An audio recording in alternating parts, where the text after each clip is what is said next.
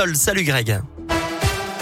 Bonjour Eric, bonjour à tous. C'est à la une cette nouvelle soirée foot qui tourne mal dans la région. Le match entre Lyon et Marseille hier n'aura duré que 4 minutes.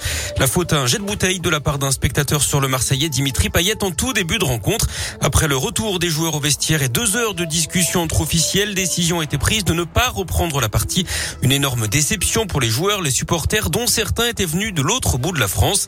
Dans un tweet publié vers minuit, le préfet de région précise que c'est bien l'arbitre hein, et non pas lui qui a décidé de ne pas reprendre la partie.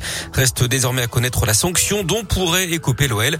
Défaite sur tapis vert, retraite point match à huis clos, réponse très prochainement. La commission de discipline de la Ligue de foot professionnelle doit se réunir en urgence aujourd'hui. Sur le terrain et dans les autres matchs à retenir, la belle victoire de Saint-Etienne à 3-0. Clermont a été dominé par Nice à domicile de Buzyn. Au classement, Lyon est dixième avec donc un match en retard. Clermont 18e, Saint-Etienne 19e.